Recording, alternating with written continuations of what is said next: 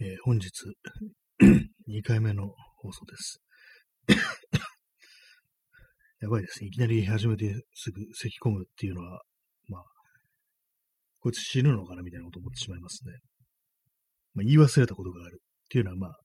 シンプルに、あの、お便りをいただいたので、それを読み上げるの忘れたという、そういう話でございます。えーラジオネーム、耳かきさんより、元気の玉、いただきました。ありがとうございます。というわけで、この放送はこれで終わりたいと思います。それでは、さようなら。っていうのは、まあ、さすがに冗談ですけども、まあ、やりますけども、そうなんですね。ちょっと、事前に言わなきゃと思ったんですけども、始めたら急に忘れてしまいっていう感じで、なんかさっきあの、記憶があやふやだとか、忘れることが多くなったとか、そんな話をしている放送で、まさにね、こう、大事なことを忘れるなんていうね、そんな感じになってしまったんですけども、ちょっと怖くなりましたね。全然覚えられてないんだな、覚えてられないんだなってことがあったりして、でそしてあの、案の定ね、こう、第153回ですっていう風に言ったのが154回だったというね、まあ、そんな感じのことがあったりしたんで、脳が、脳がやられちょるけんっていう、あの、坂本龍馬の今の際のセリフが出てくるような、そんな感じなんですけども、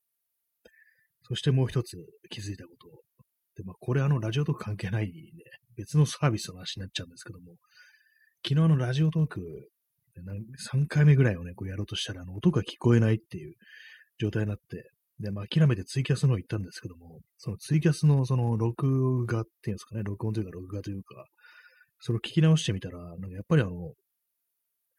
片方しか音が出ないんですね。ヘッドホンで聞いてると、左側からしかね、音が出てなかった。出てないですね。そして結構音量レベルが小さいっていう感じのことをなってたんで、すいません、あの、昨日のやつを聞き返そうとしてる方いたらね、相当音でかくしないと聞こえないような感じになっちゃってるんで、何なんですかねあれ普通にあの、オーディオインターフェースについた、つないだ、そのモノラルのね、まあマイクで喋ってんのになぜかこう、どうもその、ツイキャスの方ではステレオとして認識されてるらしく、だからまあ片側しか聞こえてないっていう、そういうことになってるのかなと思うんですけども、まあそれについて調べようとするもなんかこうめんどくさくって、そのままになってるという、そんな話でございます。はい、もう言いたいことをすべて今言い言い切りました。3分以内でっていうね。結構まとめられるもんですね。まとめられるもんっていうか言いたいことがそもそも少ないんだって感じですけどもね。まあ今のね、今の俺に言えることっていうね、そういうテーマでお送りしてまいりました。ね、この放送ですけども。まあ別にここから先特に新しい話題はないんですけどもね。さあ一体どういう風に話を展開させようかななんていうふうに思ってるんですけども。うん。うふふんってなっちゃいますね。なんかでも結構、あれですね、割となんか、そのネットのね、サービスっていうものがなんか最近不安定なところが多いっていうか、なんかツイキャスもね、なんか今日、妙に重いっていうあれでもあってね、なんか途切れ途切れになるみたいな感じで、なんか地震とか関係はしてないかって思うんですけども、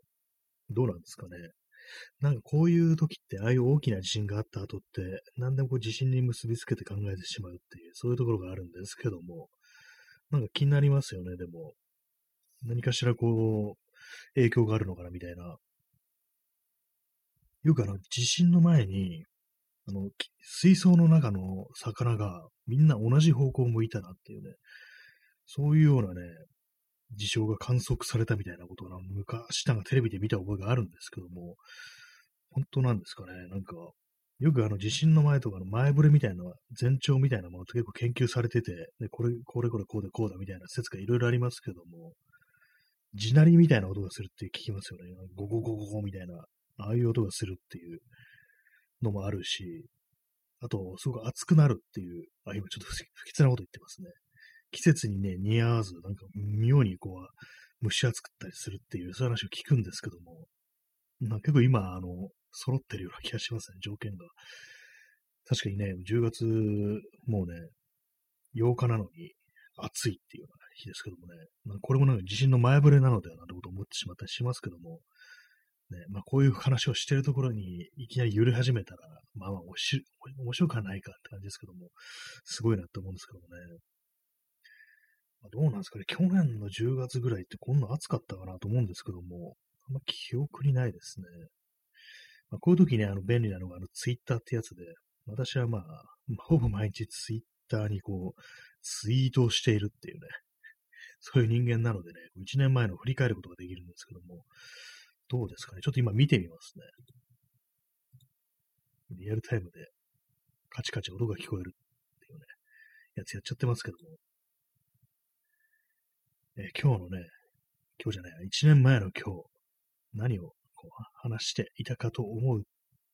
と、な、なんだろう、まあ、いつもと同じだなっていうね。去年のね、あれですね、去年の10月7日映画見に行ってますね。これはですね、あの、確かあの、日本映画、日本映画っていうとあれですけども、眠る虫っていう映画を見たんでした。思い出しましたね。確かにそうだった。10月だった、あれはっていう。結構変わっ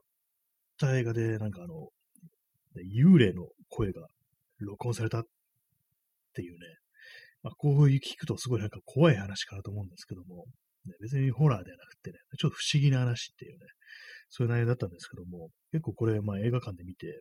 まあ、映画館、音響、すごい音響に凝った映画っていうか、ねその録音に、街の音とかの録音に非常になんか凝ってね、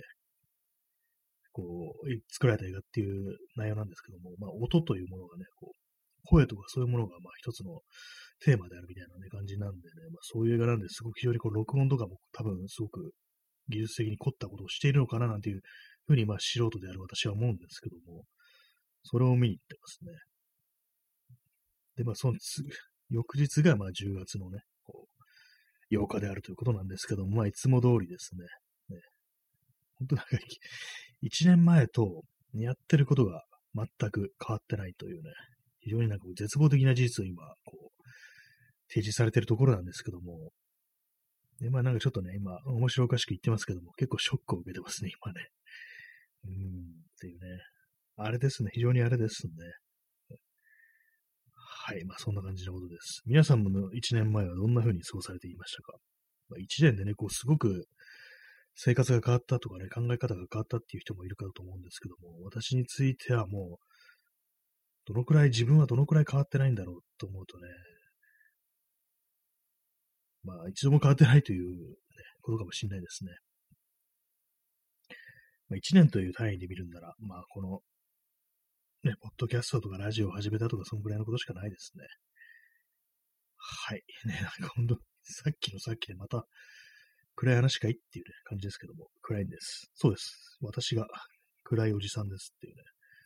ところなんですけどもね、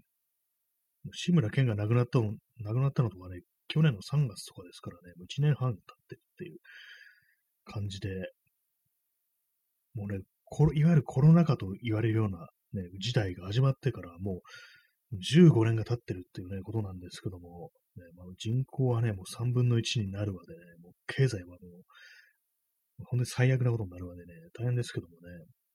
まだこの放送を聞いてる方いるんでしょうかっていう感じですけどもね、今現在、ね、3名の方が残っているということで、先ほど1名の方が、ね、来ていただいて、割とすぐシュッと抜けていったなんていう感じのことがありましたけども、私もね、よくね、他の人の放送とか入って、ちょっと違うかなっていう時に、シュッとね、抜けることあるんですけども、結構やってる側からすると、あの、数字が減るっていうのは、まあまあね、なんか、あ、一人減ったみたいな感じで、ちょっと意識しちゃうところはありますね。結構その、数字を見ながらこういうふうに喋ってると、その数字が減った瞬間に、なんか如実にテンションが下がるみたいな、そういうことはね、あったりするんですけども、まあ、かといってね、逆の、逆に、この数、ね、今見ている人の数が、なんかぐわーって増えていっても、それはそれでなんか怖くなって、何を喋っていいか分かんなくなるっていうになりそうですね。どっちにしろやっぱりこう、行き過ぎというものはね、怖いですね。まあ、何でも中庸がいいという、まあ、お釈迦様の言ってる通りなのかなっていうようなことは感じますけどもね。まあそんなわけでね、なんかこうあれですけどもね、まあゼロになったことがないというのは非常にこう、ね、ありがたいことだというようなことは思ってますね。えー、藤鳥さん、髪をモヒカンにして改造バイクで出勤するのが当たり前の風景になって数年、ね、なってますね、本当にね、あのコロナから15年経ち、ね、もうみんなモヒカンで改造バイクっていうね、でも真面目に出勤してるってのが結構不思議な世界ですけども、割となんか日本だとそういうこともあんのかなみたいなね、出勤して、こう、なんか略奪するっていうね、こう組織に属してる状態で、こう、略奪、略奪とかのね、こうひどいことをしてるなんていうね、割とこのこの国においてはまあリアルなのかなってこと思うんですけども、まあ、とはいえね、あの、映画の中の、まあ、終末世界とかでの悪党は、大体まあ、徒党を組んでるっていうね、感じですけどもね、そこをなんかこう主人公は、こう割となんか孤独に戦ってるみたいなのがありますけども、あのマッドマックスとかね、そういう作品では大体そうなんですけども、まあそんなところですね。改造バイク、改造バイクかって感じでね、改造バイクって結構真面目ですよね。あの、なんかあの、北斗の剣とかの、とかでもそうですけども、マットマックスとかでも、あんなね、モヒカンとかね、あの、肩パッドとかね、なんか、プロテクターとかつけてなんか役立つとか知ってるけど、真面目にバイク整備してますみたいなね。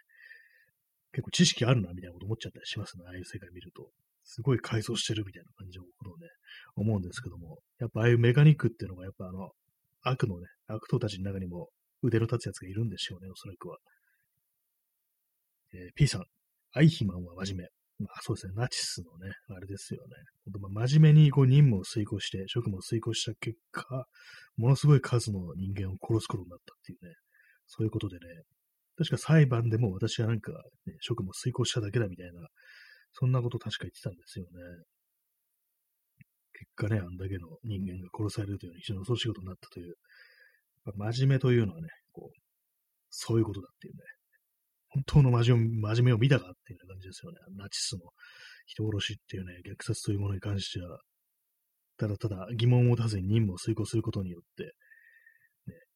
罪の意識もなく人を殺すことができるっていう、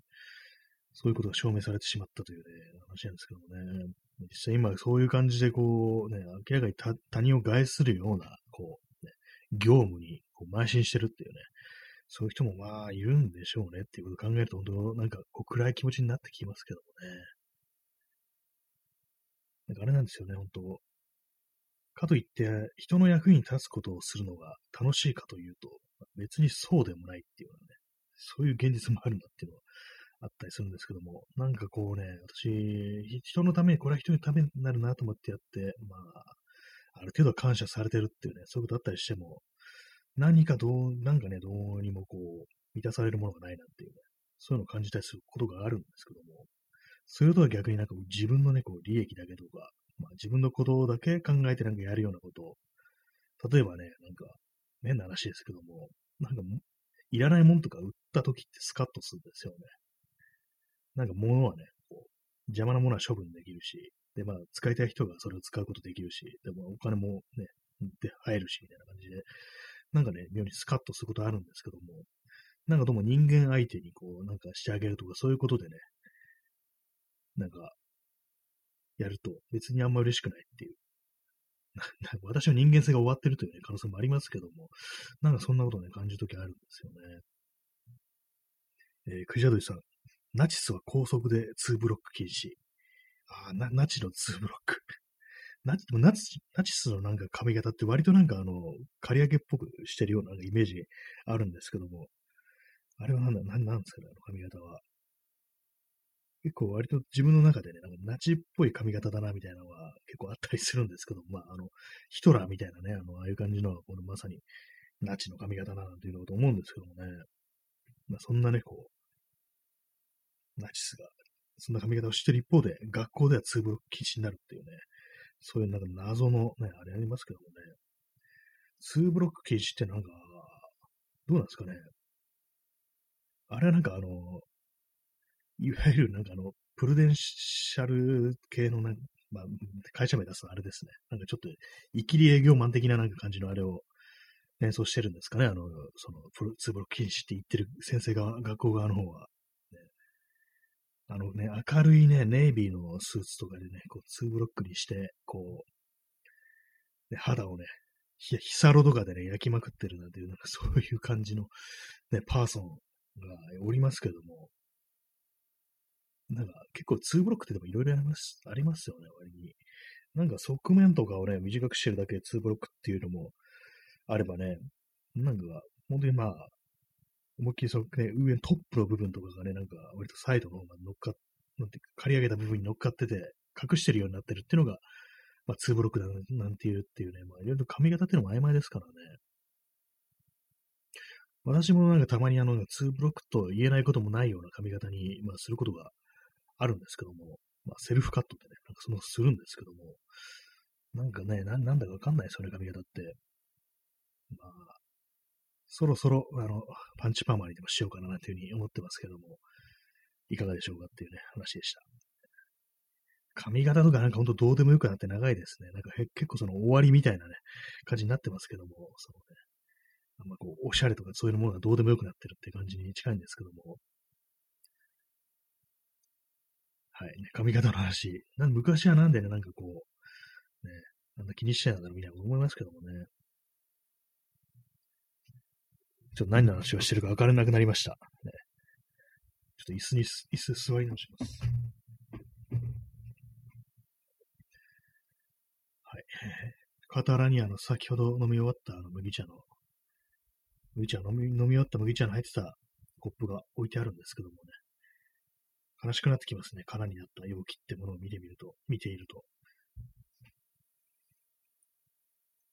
はい。なんか、まあ、あからさまに口ごもるようになってきたけどっていう話ですね。やっぱりこう、2回連続でやると結構話すことなくなってるっていうか、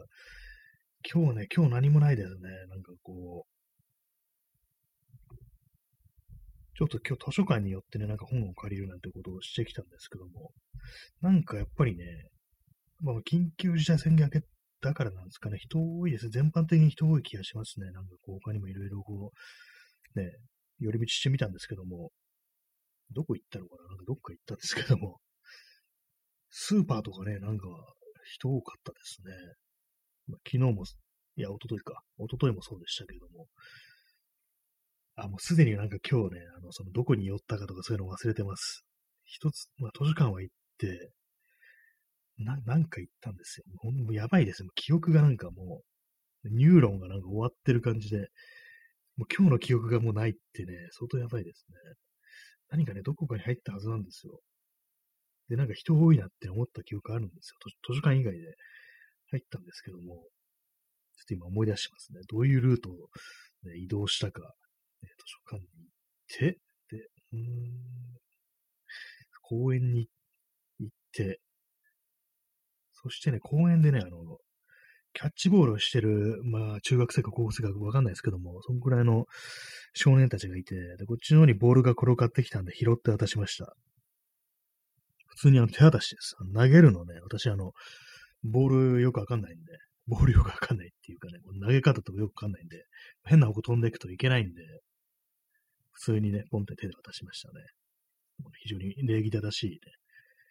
その高校生でありましたけどもね、そんなピシッとね、こういう両手を脇に揃えてそんなにお辞儀しなくても大丈夫っていうことは思いましたけどもね。たまにそういうことするんですよ、私。ボールをね、拾ったりすることがあるっていうね。今時珍しいですね。公園でキャッチボールなんてしてるのも。まあ、そしてあの、マスクをしてませんでしたね。まあ、それはいいんですけども。まあ、よくないんですけども。まあ、マスクしないんだっていうのは。まあ、暑かったですからね、今日。まあ、自分がね、まあ、今のね、こういう時期に高校生とか中中学生だったりしたらどういう行動をとってんだろうと思いますけども、なんかね、こう、生きてナイナイフじゃないや、マスク外すなんてね、こともしてたのかもしんないなんてことをちょっと思ったりしちゃいますけど、まあわかんないですよね。この時代に生きてる、ね、人、この時代に、まあその高校生ぐらいの年齢として生きてる、ね、子たちっていうのはまあ、なんだかんだ言っても、まあその、その時期そのね、今の時空からね、切り離して考えられるものではないんでね、こういう過程自体が無意味であるんですけどもね。まあ、ちょっと何言ってるかわかんないですけどもね。時空なんて言葉を出してくるんじゃないっていうね。そんな感じです。そして、あの、私が何の店に入ったのか全く思い出せないままね、こう、ここまで来てるんですけども、どこにも寄ってない気がしますね。なんか昨日と間違えたのかな。昨日ニトリ行ったっていうね、ニトリとイケアに寄ったっていうね、話をしましたけどもね。何しかなんで寄ったか思い出せないっていう。まあ、思い出しました。あの、フックですね。フックをなんかないかなと思って、あの、パソコンのね、ケーブル類を、なんかこの、引っ掛けておくようなフックが、用途ってやつですね。あの、木になんかねじねじ込んでね、こう、引っ掛けるフックみたいななやつです。そういうものがあったら買おうかなと思ったんですけども、なんか適当なものがなかったのでやめたという話でした。うん、この放送を聞いてて面白いのかなって、なんか自分でちょっとね、振り返ってしまいますけども、なんかだんだんなんか、なんかね、今日、おかしいですね。今日つかいつもおかしいんですけども、さっきね、一旦、まあこのラジオトークの放送一旦終わって、まあ、再開するまでの間、まあなんかね、ね、ごちゃごちゃやってたんですけども、なんか自分の頭がなんかだんだんおかしくなっていくような、なんかそんなことを感じつつありましたね。なんか何かね、こう最近本当にこう、頭がね、なんか空っぽっていうかね、なんか、すごい大事なものが一部分持ち去られてるよっていうね、なんかそんなような感覚がすごくあるんですよね。えー、クジアドリさん、リコール車に記憶売ったので覚えていない説。もうそれかもしんないですね。本当に売ってんのかもしんないですね。私、記憶を。なんかね、急にポカーンとね、忘れちゃいますからね。完全にリコール車、トータルリコールですね、元ネタは。元はフィリップ・ケイ・ディックでしたっけ？で、それで映画化されてるのが、あの、シュワーツネッカーのやつと、あと、コリン・ファレルのやつですね。二つありますけども、私両方見たんですけども、コリン・ファレルの方のトータルリコール、ね、見終わった瞬間に記憶がなくなりましたね。あれ、売っちゃったのかなと思うんですけども、なんか不思議な体験でしたね、あれ。別に見てる最中、つまんないって思ったわけではないんですよ。退屈だなと思ったら見たわけない、見てたわけではないんですけども、なんか見終わった瞬間、はい、終わりって感じで、なんか、ね、すべての記憶が奪い去られるようなね、なんかそんな感じだったんですけども、それもなんかあの、ひょっとしたら計算済みの演出だったりするんですかね。わざとそういうふうに、ね、こう、見てるね、人にそういう気持ちを覚えさせるような、そういうシナリオになってるとしたらちょっと怖い感じしますね。いかにもなんか、こう、記憶を打った風な感じの錯覚をね、こう、覚えさせるような話の作りになってるとだったら、まあ、怖いなっていうふうに今思いました。はいね、まあ、ま、未だに、あの、今日どの店に入ったのか思い出せてないです。入ってないんでしょうね、多分ね、これね。昨日とごっちゃになってるんだと思います。昨日ね、昨日、なんだ、ヨドバシかな。ヨドバシカメラ行ったら人がいたとか、そういう、多かったとか、そういうあれですかね。でね、皆さんに聞いてもね、その知るかって感じなんですけども、なんか本当になんか、やばいんですよね、記憶が。っていうね、こう、あんま、だんだんね、これ、笑い事じゃなくなってきましたね。なんか、自分で笑いながら話してますけども、結構やばいんじゃないかいみたいなことあるんで、なんか心とかね、なんか精神が死につつあるみたいな感じのことをちょっと考えちゃったりしますね。何かこう、本当に新しいね、風を吹き込まんとっていう感じのことを結構思うんですけども、それがなんかどうしたらいいかっていうね、感じですね、本当に。まあ、本当になんか人と喋る機会とかも激減してますからね、本当頭も使使わないように、なんか多分自分でしてるんでしょうけども、そういうふうに。なんかこう思い出したくないこととかね、なんかそういうのいっぱいありますからね。そんな感じでなんかね、こうややってったなんかこの1年半ぐらいでなんか、だいぶなんか脳がポンコツになったっていう、そういうのあって、なんかあれですね、あの外的な要因で、なんか結構その、いろいろショックなことがあったりとか、嫌なことがあったりすると、だんだんなんか人間の脳というのは、こうね、不可逆、不可逆なダメージを食らうっていう、そういうことって本当にあるのかもしれないなって思いますね。なんか年をね、追うことにつれて、だんだんだんだんとなんかポンコツになっていくっていうか、これがなんかね、あの、老化っていうか単なる老化じゃないみたいなね、なんか、そんな感じするんですよね。な、なぜかと言われるとちょっと答えようもない感じですけども、なんかそういうような、ま感覚としてそう思うっていうのがあったりして、なんか殴られてなんかどうかなっちゃってる的なのをね、感じるんですよね。はい。なんかまた、また暗い話してるぞって感じですけども。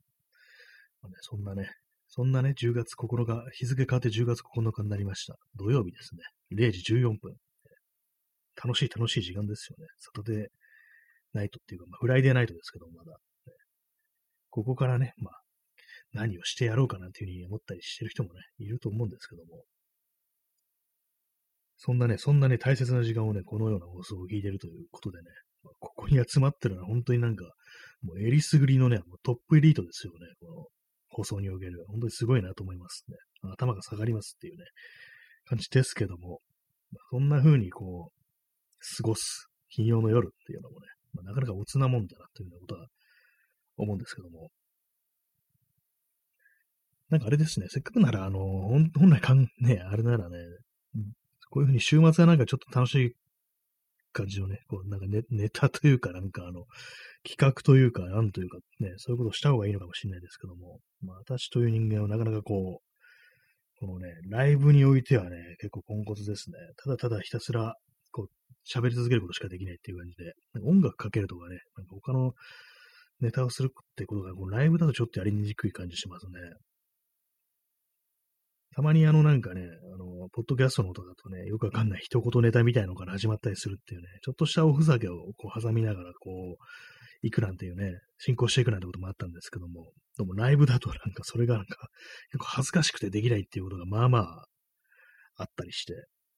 その辺がね、やっぱりちょっとね、ライブとこの収録ってのは全然違うものなんだっていう、まあ、性質が全然違う別のものであるっていうね、そんなことを思ったりしますね。はいね。ここで飲み物を飲んで間を持たせるつもりがコップは空であるっていうね、感じなんですけども。まあ、そんな私も、の記憶もね、買ってくれるイコール社がいるおかげでね、なんかこう嫌なこととか忘れられるな、というふうに思うんですけども。考えてみてあれですね、フィリップ・ケディックの作品を一切読んでないですね。映画はね、結構、まあ、その原作になったというやつ見てるんですけども、私、小説でなんか、F、SF に触れるってことはあんまないですね。やっぱ、そのビジュアルがあるっていうのが当たり前になっちゃってて、映画から入ってるんで、なかなかその SF 小説を楽しむっていう、下地がなんか出来上がってない感じなんで、その辺ね、なんか非常になんか人として貧しいような気がしてしまうっていうのがあるんですけども、もう私本を読むというとね、すぐに純文学とかね、そういうところに行ってしまうのがあったりして、なかなかこう、語呂としての、そういうね、とまあ映画とか、みたいな感じのね、楽しみとしての読書ってものがあんまこうできてないっていうか、しないような感じありますね。だったら映画見た方がよくねみたいな感じのことは、その SF 小説に対して思っちゃったりすることもね、まあ、多分昔はね、あったと思いますけども、絶対でもその映像で再現できないこととかありますからね。それだと逆になんかこう、映画だとね、なんか自分の思ってたのと、ことね、あの世界が再現できてないなみたいな、そういうような不満も覚えるって人もまあまあ、ね、こう、いるのかななんていうふうに思ったりします。ね、よくもね、なんかこう、適当によく30分もね、1時間も持たせるなんていうふうに思いますよね。でも、でもちょっと前はあれなんですよね、あのー、あれです。はい、度忘れしました。あ、そうですね、あの、1時間だったんですよね、このライブの時間が。1時間ね、1時間よくやってたなと思いますね、あれ。あの時は別に普通にできたんですけども、やろうと思えばね、できるっていうのがまあ正しいんでしょうね。始まってしまえばそれなりにこう調子合わせて、こう、最後まで喋ることができるっていうことなのかもしれないですけども、まあね、ラジオでラジオの話をするなというね、感じなんですけどもね、外、よそのね、話をしろよっていうこと自分でも思いつつ、やっぱ手っ取り話題、ば、手っ取り早い話題として、ラジオでラジオの話をするっていうね、なんかこう、危険が危ないみたいなね、そんな感じになっちゃってますけどもね。部屋のドアは金属のメダルってね、まあ、この話も多分3回ぐらいしてるっていうね、感じで、まあ、多少ね、こう、ね、引きつった顔で今喋ってるんですけども、そういうトートロジーですね、そういう。そんな感じになっちゃってますね、この層も。本当になんかあの、やる前の、喋る前のネタというかね、原稿的なものを一切こう、書かなくなってしまいましたね。あの、前のね、ポッドキャストでも結構ね、そういうのやってる時期もあったんですけどもね。まあ、そんなわけでね、再びあの30分付き合っていただいて、本当ありがとうございます、ね。単純にあの、お便りをね、こう読み上げるの忘れたのと、あとね、なんかツイキャスが全然取れてなかったっていうね、それだけの2つだけの話だったんですけども、なんか結局のところ30分話すっていう感じになっちゃってますね。こういうの毎毎日毎日ね、こう、ネット上に放流してると、聞く方もまあ大変だなっていうふうに思ったりして、ね、なかなかね、こう、ね、めんどくさいことしてますね、私も。まあ、そんな感じで本日はこの辺りで終わりたいと思います。まあ、12月、10月8日、日付変わって10月9日ね、放送ですけども、まあ、金曜の放送これにて終了という形で、感じで、まあ、終わりたいと思います。まあ、そんなわけで皆様楽しい土曜日というか週末というか金曜の残りの部分というかそういうのをね、過ごしていただけたらなと思います。まあ、そんな感じで今日はこの辺りで終わります。それでは、さようなら。